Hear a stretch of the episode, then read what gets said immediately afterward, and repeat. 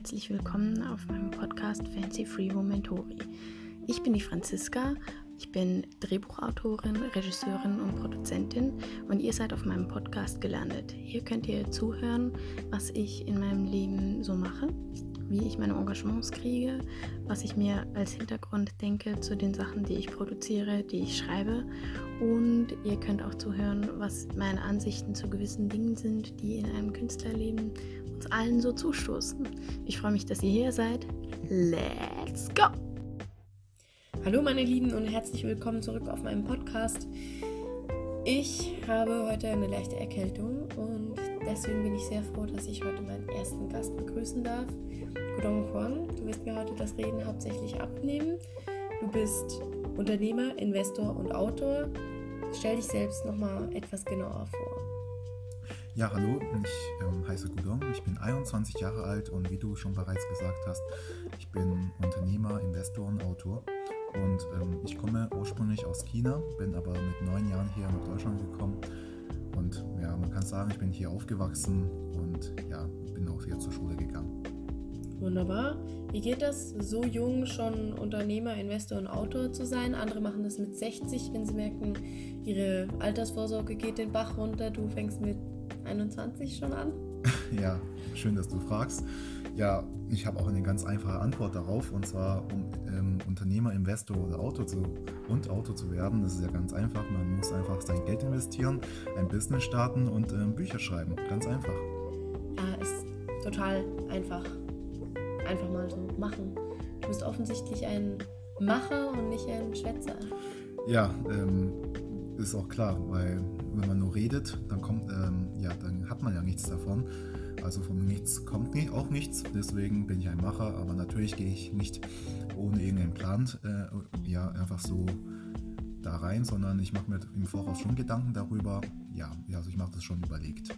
Es gibt relativ viele junge Menschen, die sehr an, an sich zweifeln oder daran zweifeln, dass sie jemals Erfolg haben mhm. könnten. Was schlägst du diesen Menschen vor? Was ist dein Ratschlag an sie? Ja, und zwar ganz einfach, einfach auf seine Umgebung zu achten. Also man sagt, du bist der Durchschnitt von fünf deiner engsten Personen, mit denen du auch die meiste Zeit verbringst. Und wenn deine Umgebung schon so drauf ist, äh, immer dir schlechte Sachen zuzureden oder dich demotiviert, dann solltest du natürlich deine Umgebung auch wechseln. Und deswegen achte auf deine Umgebung. Und glaube an dich natürlich. Glaube an dich, das ist immer das Beste. Ne? Ähm, wir haben uns kennengelernt und ich habe dir erzählt, dass ich, wie gesagt, im Bereich der Regie, der auch ähm, Kunstbranche und dem Schauspielertum arbeite. Da gibt es sehr oft Neins zu hören und schlechte Kritiken. Ähm, du hast mir damals eine wunderschöne Metapher dafür äh, gegeben, die mich dann auch ein sehr schönes Fazit hat ziehen lassen über das Leben. Ähm, ich habe dem damals gesagt, du hast damals gesagt, haben die Menschen dir mal wieder Cola gegeben? Erklär doch die Metapher für die Zuhörer. Ja, gut, dafür muss ich etwas ausholen.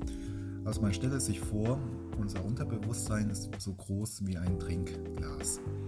Und ähm, ja, das ist unser Bewusstsein oder Unterbewusstsein. Und im Laufe unseres Lebens bekommen wir das Löbe,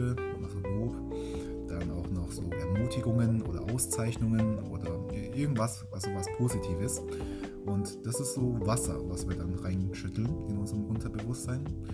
Und dann gibt es natürlich auch Menschen, die nun ja ähm, nicht so gut drauf sind und dir alles schlecht reden, was du machst oder ja, dass du einfach für nichts zu gebrauchen bist zum Beispiel, dass du einfach ähm, dafür nicht geeignet bist und so weiter. Also die schütteln dir dann sozusagen Cola, also schlechte Energie in dein Unterbewusstsein ein.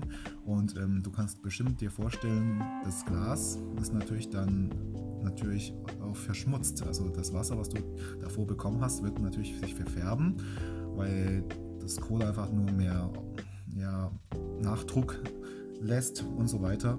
Ja, und irgendwann ist dein Glas auch mal fast voll und dann wirst du vielleicht auch realisieren, ach, das waren noch blöde Menschen, der, die labern nur, ich bin dafür schon geeignet, ich werde schon noch durchziehen, kein Problem.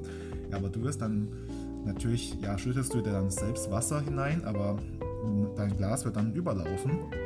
Und trotzdem merkst du, dass das Cola dann Spuren hinterlassen hat. Das heißt, dein Unterbewusstsein hat immer noch diese ähm, Schimpfwörter oder diese Demütigungen in sich getragen und das wird halt sehr schwer ähm, rausgehen. Deswegen muss man halt wirklich sehr viel Wasser und man braucht auch mehr Energie, um wieder halt sozusagen da rauszukommen. Als Fazit möchtest du uns also so mit, mitgeben, dass wir doch unbedingt uns ein positives Umfeld suchen sollen. So ein ganzer Fluss von Wasser, der uns die Gläser im Leben alle wieder sauber spült. Sehe ich das richtig? Ja, auf jeden Fall. So, das hast du jetzt sehr gut formuliert. Danke fürs Kommen, Godong. Danke für die tolle Geschichte. Schaut doch am besten auch bei Godong auf seinem Podcast äh, vorbei. Das, der nennt sich Ghost of the Future. Da hört ihr dann noch ganz viele andere tolle Geschichten und Metaphern und viele Ratschläge fürs Leben. Godong, danke, dass du hier warst. Ja, danke für die Einladung. Hat mir Spaß gemacht. Und euch danke ich fürs Zuhören, meine Lieben. Ihr hört bald wieder von mir.